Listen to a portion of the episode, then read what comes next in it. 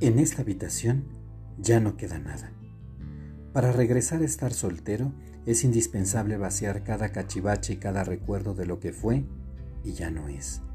Los regalitos, las fotos, las playeras favoritas, hasta los restaurantes y lugares que se visitaron.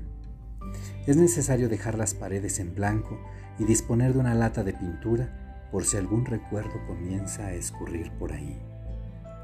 Tal pareciera que la habitación se ha vuelto más pequeña ahora que ya no hay nada. Antes de vaciarla, había tantas cosas, muchas muy buenas y bonitas, ¿por qué no admitirlo? Algunas, todo lo contrario, celos, infidelidades, manías con la pasta de dientes y cualquier cantidad de tonterías. Hoy estoy dispuesto a llenarla conmigo, antes que con alguien más.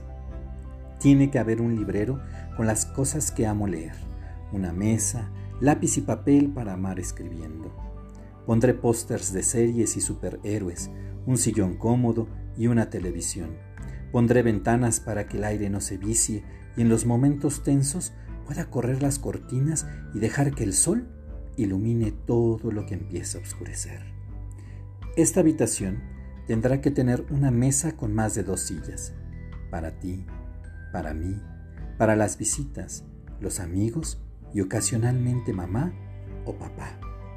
Tendrá que tener una regadera amplia para ducharme contigo, para tallar la piel de viejas aventuras y amores fallidos.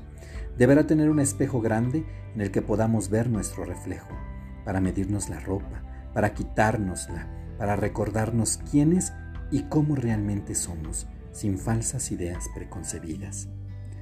Tendrá que tener una cocina limpia, dispuesta para desayunar, comer y cenar. Porque si compartes el cuerpo, se vuelve también importante compartir el alimento. Vamos, no solo de coger vive el hombre.